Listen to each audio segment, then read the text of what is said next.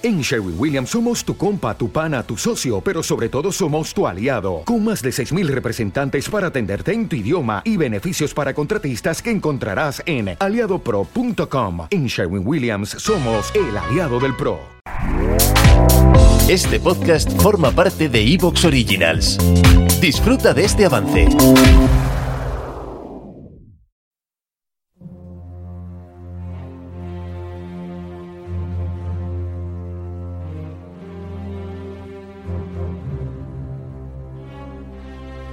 Oyentes de historias para ser leídas.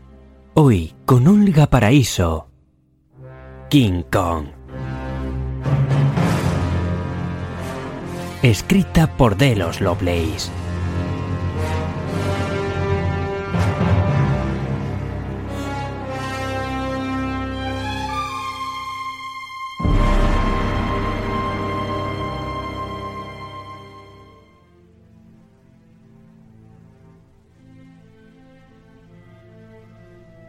Ni siquiera en la oscuridad del crepúsculo, y tras el manto de nieve que flotaba ligeramente. El Wanderer era algo más que un modesto y viejo carguero de cabotaje. Ni la mirada más imaginativa, más romántica, podría haber percibido esa gracia sobria, esos contornos bruscamente tallados que las gentes no marineras buscan en una embarcación dispuesta a emprender una aventura desesperada.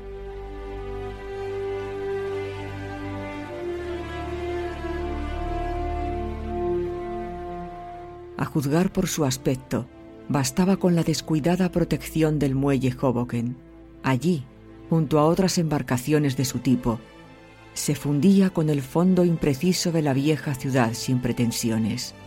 Quedaba convertida en una confortable nulidad.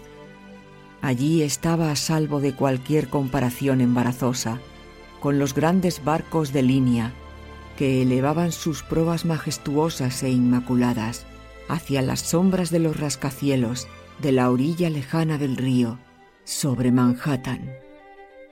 La tripulación sabía que en lo profundo de su corazón palpitaban las máquinas precisas y capaces de mover su Roma y vieja proa a unos buenos catorce nudos aunque fuese en el infierno o con marea alta. También sabía que alrededor de sus motores y de esa profunda cámara de acero que desconcertaba a todos y asustaba a muchos, había un casco firme y macizo. Sin embargo, las gentes de tierra, atraídas a la orilla por esa nostalgia que de tiempo en tiempo mueve a aquellos cuyas vidas están sujetas a reducidos escritorios y breves viajes de abonado en tren, observaban sus flancos oxidados y desconchados, y murmuraban en su ignorancia. Supongo que a eso no le llamarán un barco de alta mar. Pese a que Weston había ido en taxi hasta el puerto, preocupado por un asunto ajeno a la nostalgia, dijo exactamente estas mismas palabras y encogió la mano que había estado a punto de entregar el importe del viaje desde la calle 42 y Broadway. A pesar de todo, si se había equivocado de muelle, sería una estúpida extravagancia permitir que ese pirata sobre ruedas bajara la bandera y obtuviera así el derecho de añadir quince centavos al viaje de regreso. Sujetó el dinero con fuerza y bajó pesadamente del taxi, con esa dignidad sin resuelto que caracteriza al cincuentón gordo. En este preciso instante, un vigilante viejo del puerto asomó una fría y enrojecida nariz por la esquina de un almacén. Weston le gritó Hola, jefe. ¿Ese es el barco de la película? Hizo una señal afirmativa. Weston entregó el importe del viaje al taxista, aunque con un sospechoso destello de duda, no totalmente convencido de que había acertado el lugar de la cita, arrastró los pies por la suave nevada hasta la pasarela del Wanderer. ¿Usted es otro más de los que participarán en este disparatado viaje? inquirió súbitamente el vigilante anciano desde las lúgubres sombras del almacén. ¿Disparatado? Weston giró aún con más rapidez pues el adjetivo reforzó una sospecha que había comenzado a tomar cuerpo en su mente. ¿Qué tiene de disparatado? Bueno, en primer lugar, el tipo que lo dirige. ¿Denham? Exactamente.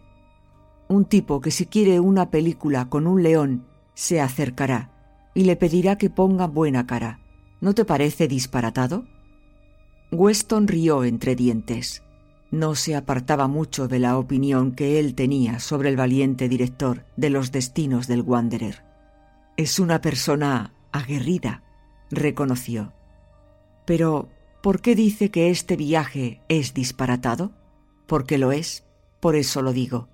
El vigilante salió de su abrigado y protegido nicho con el propósito de continuar la charla.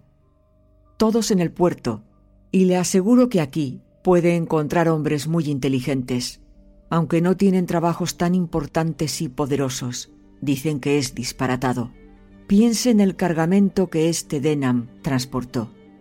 Hay tanto que ni siquiera yo puedo creerlo, a pesar de que lo vi con mis propios ojos. Piense también en la tripulación. Se espera tres veces la capacidad del barco. Será necesario un calzador para que puedan entrar. Se detuvo, aunque solo para respirar. Era evidente que estaba dispuesto a lanzar una interminable sarta de acusaciones contra el Wanderer. Pero antes de que pudiera proseguir su crítica, una voz joven y autoritaria la condenó al silencio permanente. ¡Eh, los de la pasarela! ¿Qué quieren? Weston levantó la mirada hacia la barandilla baja de la cubierta del centro del navío. Había luz en un camarote de popa y más arriba se percibía una figura. ¿Te está gustando lo que escuchas? Este podcast forma parte de Evox Originals y puedes escucharlo completo y gratis desde la aplicación de Evox. Instálala desde tu store y suscríbete a él para no perderte ningún episodio.